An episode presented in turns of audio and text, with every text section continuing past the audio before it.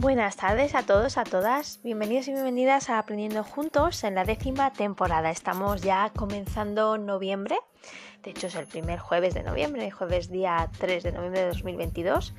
Y ya se nota, se nota un poquito lo que es el fresquito y se agradece también. Espero que estéis pasando una buena semana. Si habéis tenido puente, pues lo habéis, entiendo que lo habéis disfrutado, por lo menos intentado desconectar, que viene también. Y los que no hemos tenido puente, sino simplemente martes festivo, pues bueno, un día a la semana también viene bien desconectar, recargar las pilas y, más o menos eso, eso es lo que hemos hecho. Creo que todos y todas los que hemos tenido un día así en medio de, desconexión. Es verdad que a veces necesitamos más de un día, es mi caso. Yo esta tarde he decidido personalmente que iba a desconectar. Básicamente, mm, bueno, pues para recargarme, ¿no? Eh, hay veces que hay que hacerlo. Hablábamos del viaje interior hace poco y del autocuidado. Y bueno, hay veces que se puede hacer, otras veces que se puede hacer, pero hay otras prioridades que nos resultan más urgentes. Y hay veces que aunque las eh, cosas sean urgentes, pues... Eh, uno dice, o una dice, mm, espérate un momentito, vamos a, desconectar un poquito, vamos a respirar, vamos a situarnos y vamos a coger fuerza pues para seguir adelante, ya sea porque, bueno, pues que, no sé, hay mucho trabajo, o sea, se hace por, por desconectar del trabajo, desconectar de las obligaciones, de los proyectos, simplemente por descansar, porque tu cuerpo pues te está diciendo, oye, mira, que no estás, te está mandando señales, no diciendo, bueno, pues descansa un poquito. Y también el otoño, que es, mm, al igual que la primavera, este cambio de estación, eh, pues nos hace así como entre la estación, lo que es el cambio de horario y todo, pues como que tenemos ahí, hay gente que lo acusa más y otra gente que lo acusa menos, pero es verdad que es un cambio de estación mm, que nos afecta. Ya sabemos que, eso es así a todos los niveles de nuestro cuerpo, nuestra mente y todo. Dicho todo esto, pues eh, me ha alegrado un montón poder volver a estar aquí, hacer un ratito más, estar con un tema que considero es muy... Bueno, a mí me ha parecido muy interesante. Realmente puede estar em, englobado, o lo podemos englobar, en un podcast que hicimos en anteriores temporadas relacionadas con el miedo. Y aunque dijimos en ese momento que el miedo era una reacción normal eh, que tiene nuestro cuerpo para avisarnos de que hay un peligro, de que paremos, etc, etc. Bueno, pues no es que exista solamente muchos tipos de miedo, sino que hay veces que los miedos, pues, digamos así, se extralimitan en sus funciones y distorsionan nuestra vida de alguna manera, en el sentido de que, bueno, no hace su función, no hacen la función para los que realmente están programados en nuestra, en nuestra mente, ¿no? Y, este miedo en concreto, este tipo de miedo es un síndrome, que ahora veremos, y, y realmente puedes chocar, ¿no? Porque no es el típico miedo que, uno una tendría, ¿no? Respecto, pues me da miedo a las alturas, no sé, tengo fobia a algún animal, etc, etc. No tiene nada que directamente no tiene nada que ver con eso. Pero es verdad que, que pues, lo que decía al principio, que, puede ser un elemento que extralimite eh, extra en el sentido de que limita más de lo, de lo debido eh, nuestra vida. Y para crecer, pues mm, los límites a veces son necesarios, pero no límites que supongan muros infranqueables o que nos parezcan que son muros infranqueables. Em, me gustaría empezar, antes de nuestro momento de respiración, recordando un libro que me leí en verano y creo que ya lo he mencionado en esta temporada, pero que no me gustaría dejar de mencionar. Es el, de, el libro de Somos lo que hablamos, el poder terapéutico de hablar y hablarnos, de Luis Rojas Marcos, de la editorial de Bolsillo. Y la verdad que merece la pena leerlo. Es eh, un libro de estos que realmente uno saca ideas muy provechosas, perdón, muy provechosas para la vida y entiende muchas cosas. En esta obra eh, menciona en uno de los capítulos una cita anónima que me ha gustado mucho y que me gustaría presentar como cabecera de introducción en este ratito que tenemos ante nosotros y nosotras. Eh, dice, es, es anónimo, ¿eh? Dice así, la evidencia es indiscutible. Las conversaciones contigo mismo influyen directamente en tu competencia para alcanzar lo que te propones.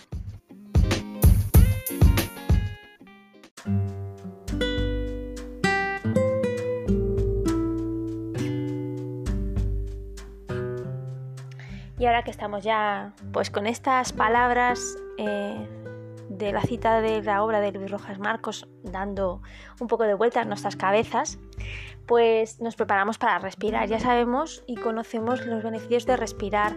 Tal vez necesites respirar un poco más, o más veces, o más profundo, o incluso a un ritmo más pausado. Por esto de que es jueves, ¿no? Y que generalmente, ¿no?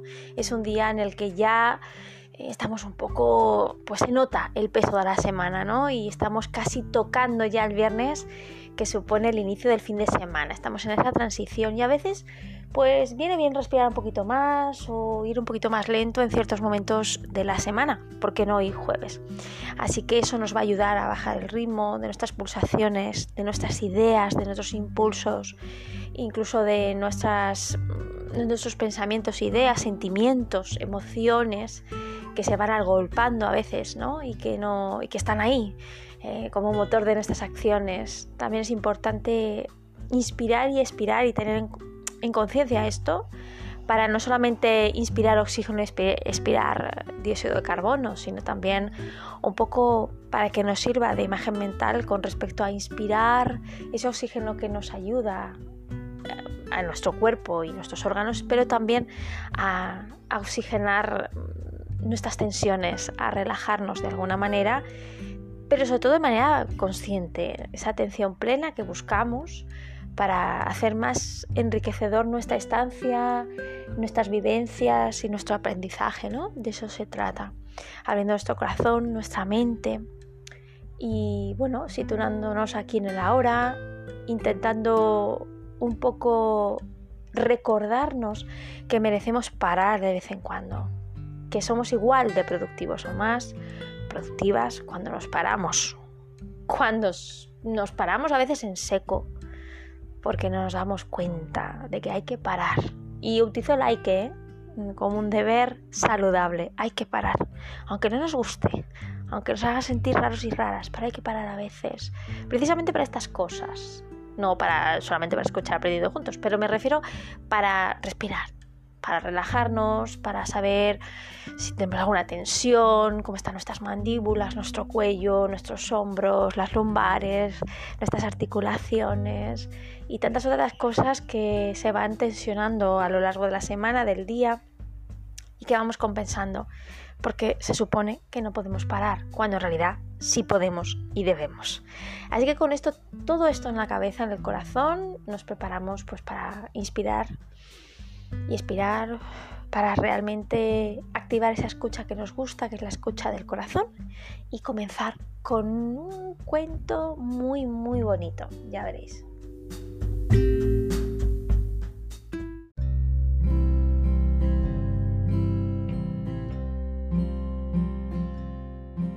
Bien, el cuento está en la web tucuentofavorito.com y es un cuento publicado en octubre de 2022, o sea que realmente hace muy, muy, muy poco.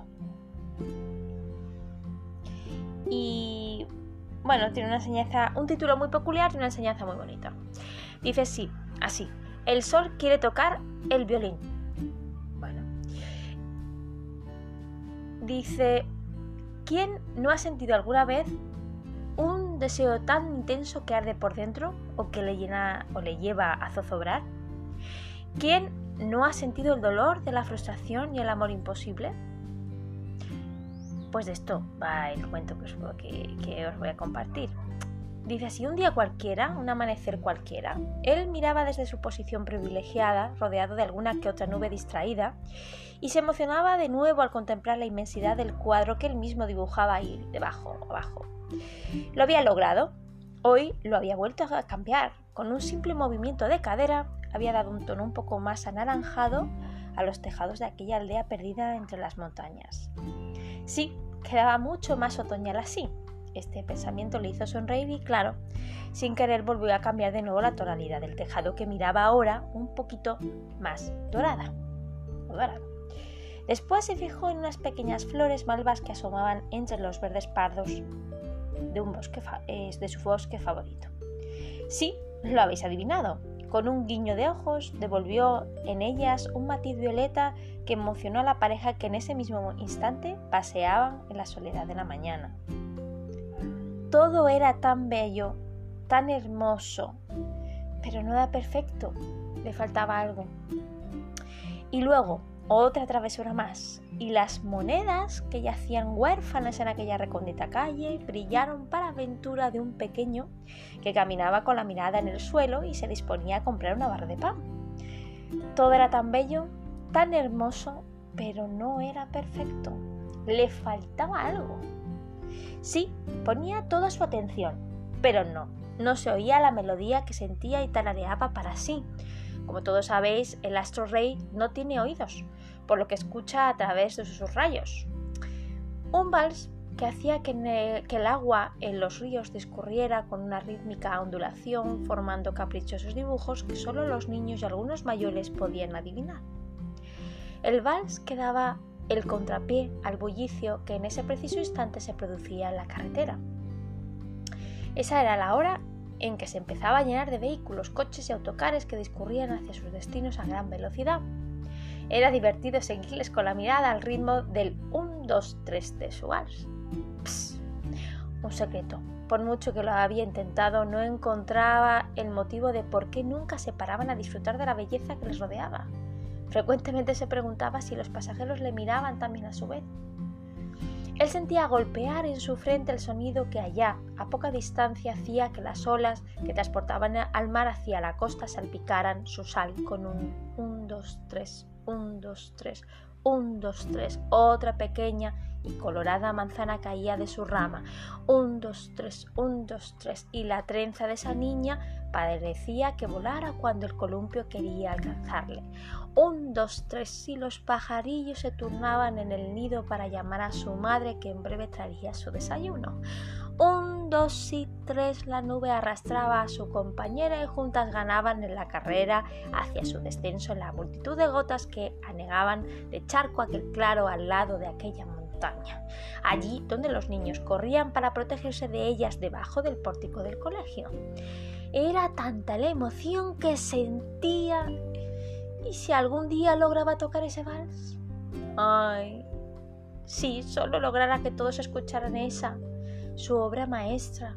Era tan majestuosa y grandiosa y a la vez tan humilde y pequeña. Podía poner ritmo a cualquier movimiento, pero a la vez, y este era su secreto, procedía directamente del tum tum de su ingenuo corazón. Pero, ¿cómo? ¿Cómo lograrlo? De tanto pensar se le escaparon sin querer unas cuantas, unos cuantos rayos de verano en pleno invierno y por fin llegó a la conclusión, a pesar de ser el astro rey, a pesar de gobernar con tanta gracia, a pesar de que sus rayos calentaban y alumbraban y eran tan necesarios, había caído en la cuenta de que había algo que no podía conseguir tan solo con desearlo.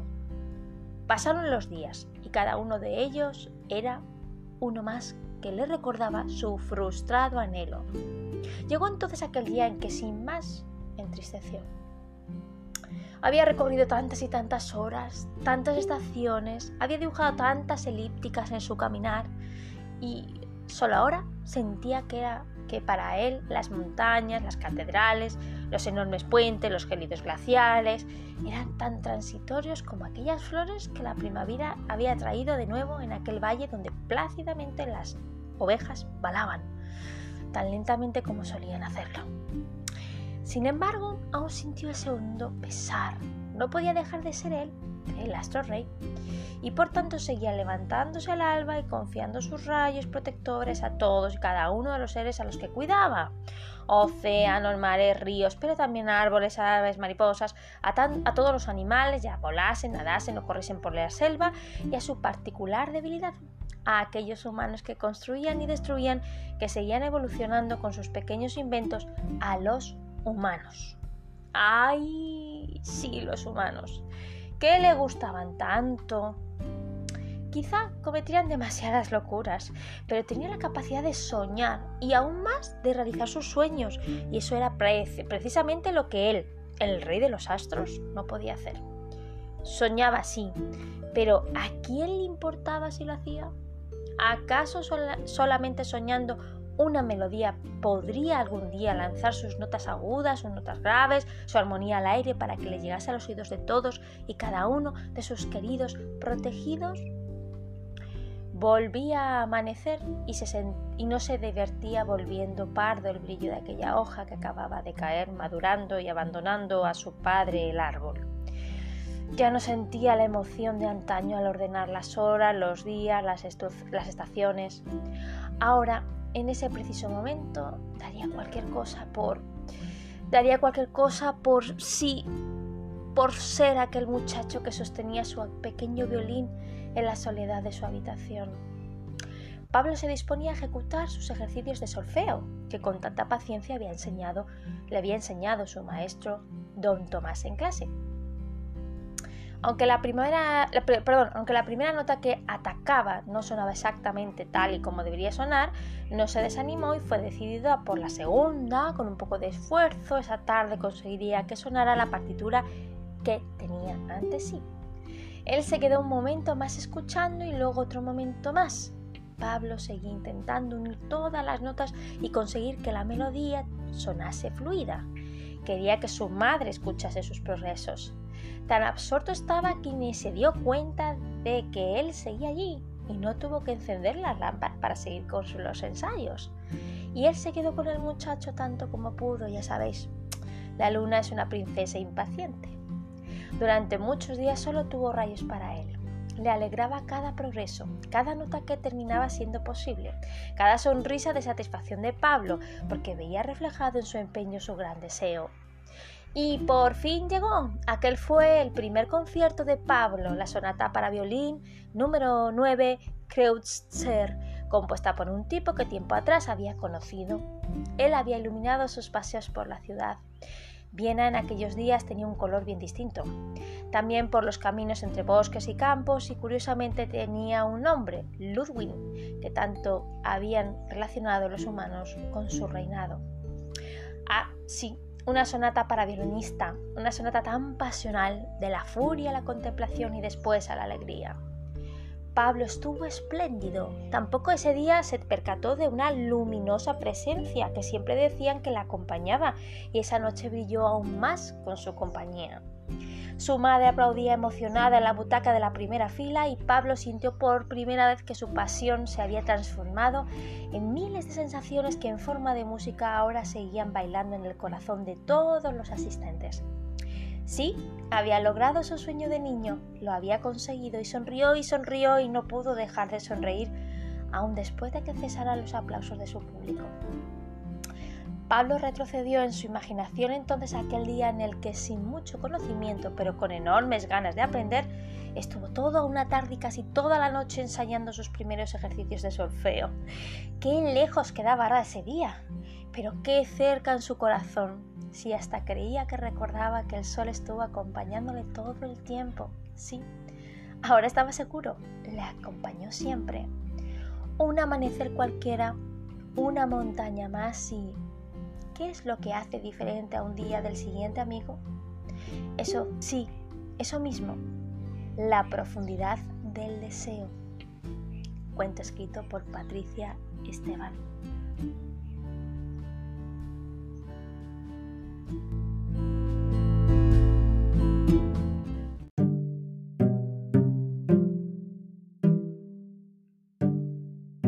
Es un cuento muy bonito, es un cuento muy bonito con enseñanzas muy poderosas.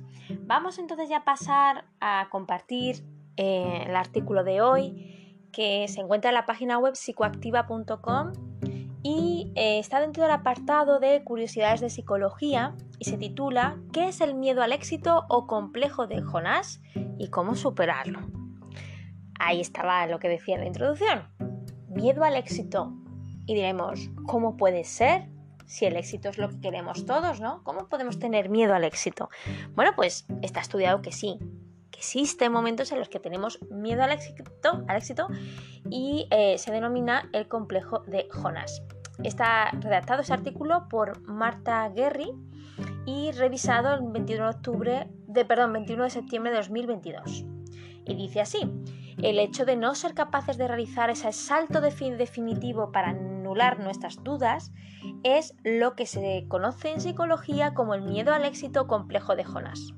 En muchos casos llegaremos o llegamos a, mm, a crear medios elaborados para esquivar o reducir nuestro propio éxito. Esta es la razón por la que a menudo algunos optan por posponer las cosas en lugar de simplemente hacer lo que saben que deben hacer. ¿Qué es el éxito personal según la teoría de Abraham Maslow? La verdad de la vida más extraña y difícil de creer, irónicamente, surge del temor a nuestro propio éxito, según este autor. Todos los psicólogos y muchas otras personas curiosas conocen quién es Abraham, Maslow y su teoría sobre las necesidades humanas, donde habla sobre la autorrealización y el éxito personal.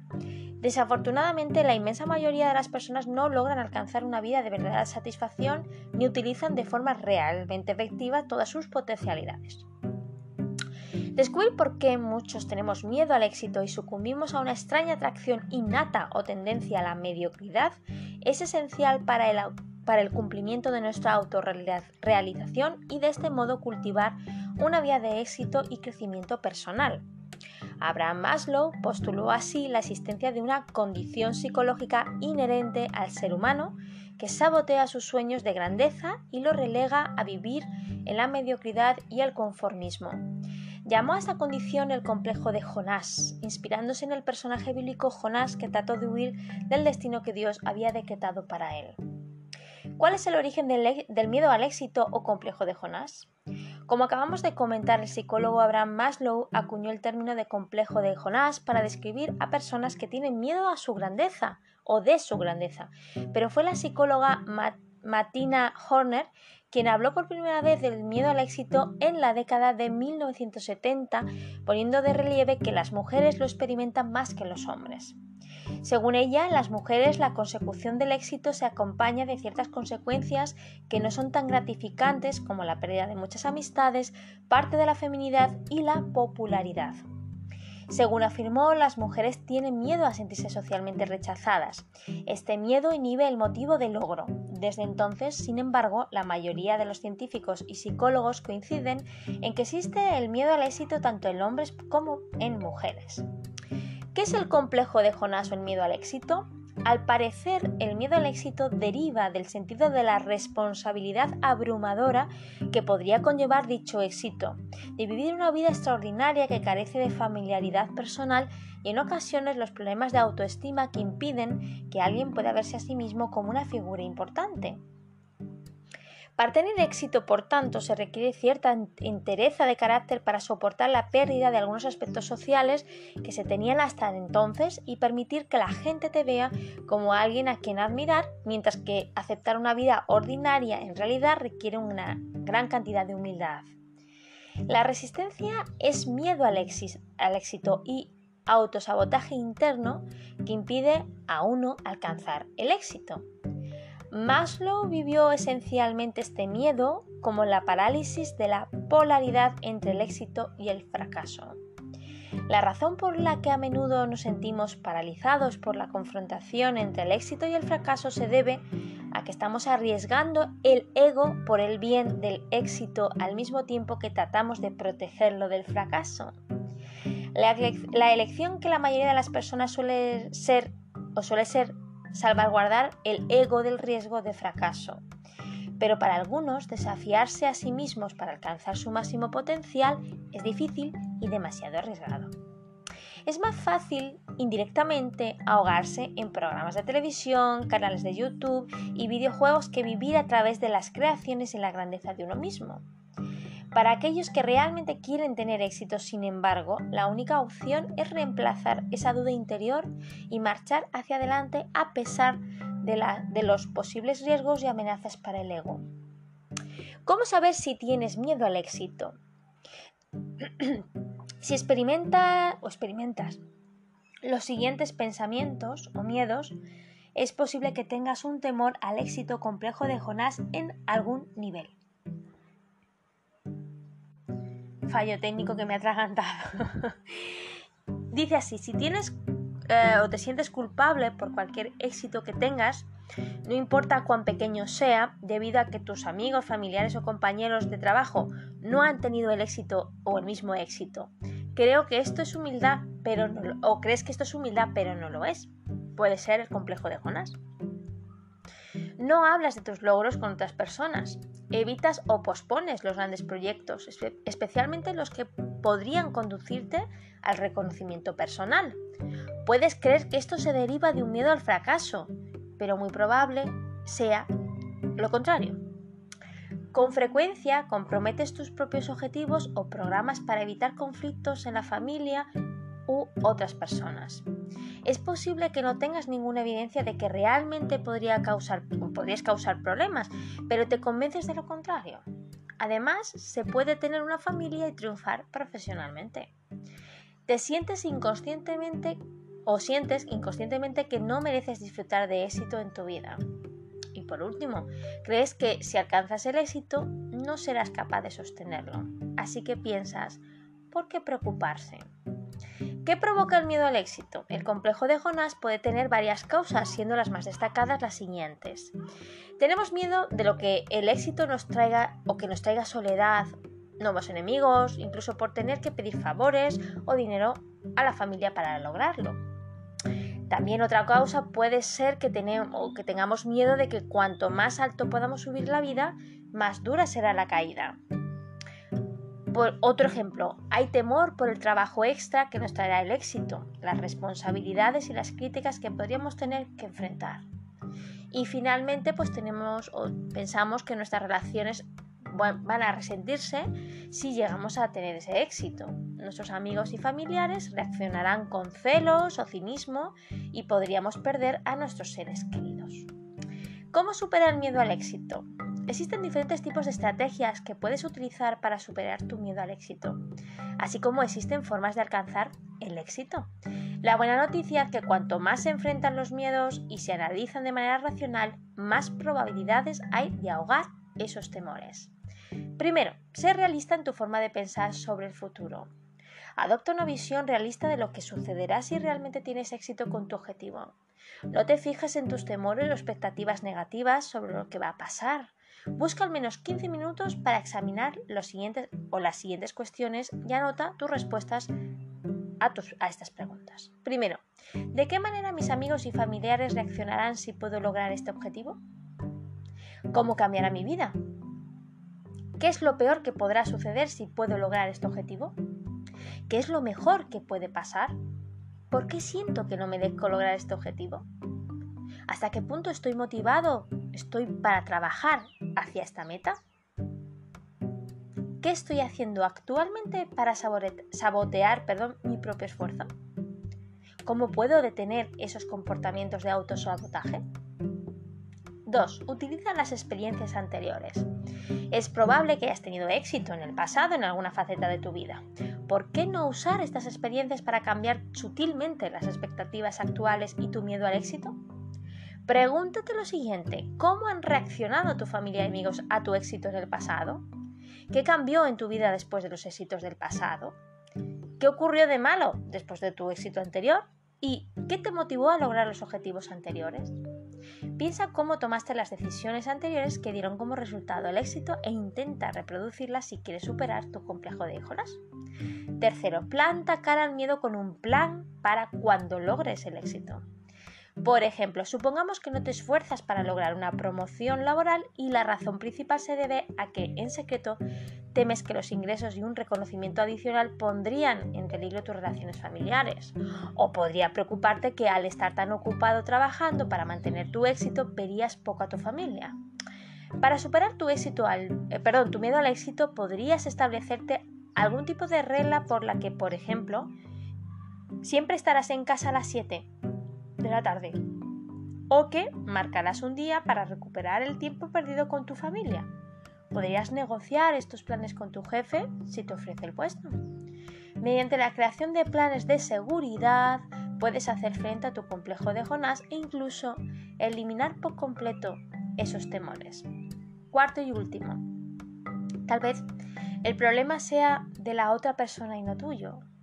A veces hay personas que reaccionan negativamente ante el éxito de otros, sobre todo si piensan que ahora tienes mucho más que en el pasado. Puede que se trate de personas con una mentalidad algo limitada y envidiosa, que no saben o no pueden gozar del éxito de sus amigos o familiares, provocando el miedo al éxito en los demás. No dejes que tus amigos o compañeros de trabajo te detengan. No asumir el éxito ajeno es problema suyo, no tuyo.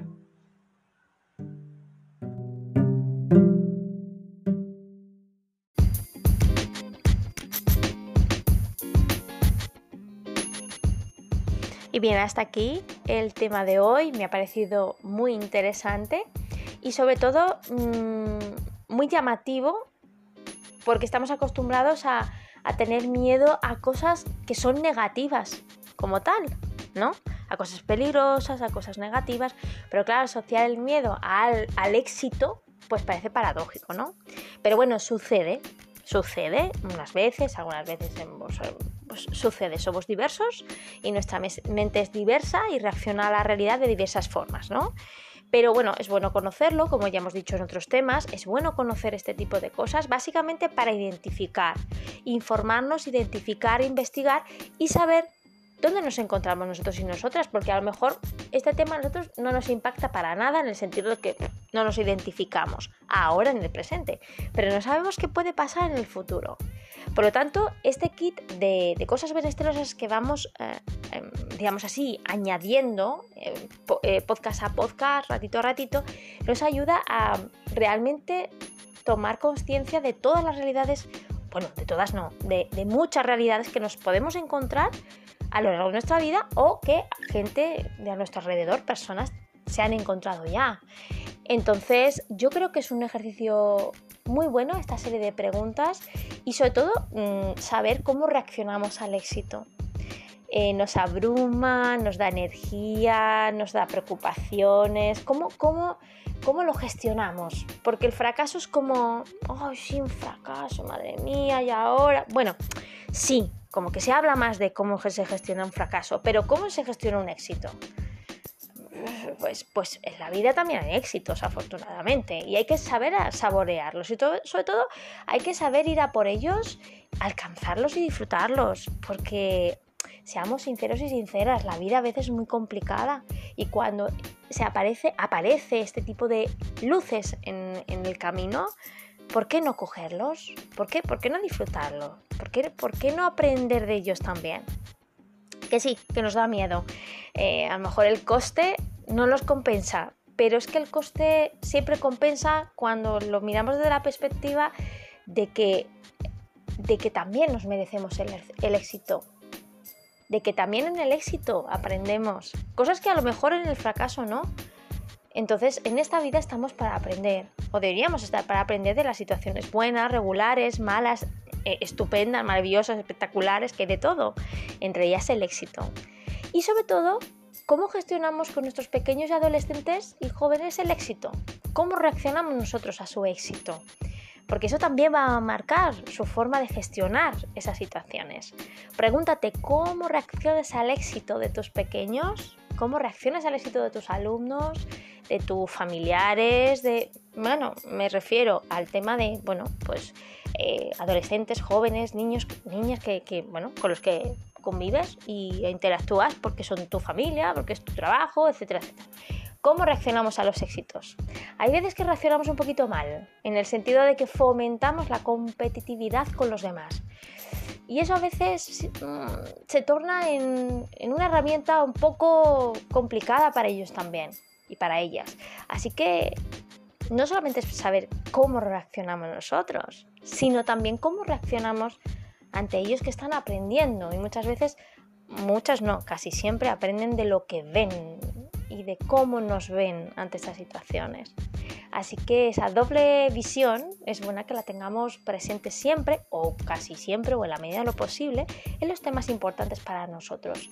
Porque podemos ser un espejo muy benesteroso o un espejo muy opaco y muy que devuelva una imagen no muy agradable a nuestros pequeños sobre la realidad. Y eso también es nuestra responsabilidad como adultos. Así que ahí lo dejo y ya nos escuchamos en nuestro ratito del próximo martes. Noviembre va pasando, disfrútalo, disfrútalo y si tienes un éxito o si tienes cerca un éxito, a por ello. A por ello, claro que sí, que te lo mereces. Un besazo enorme, un abrazo enorme y gracias por estar y compartir. Buenas tardes.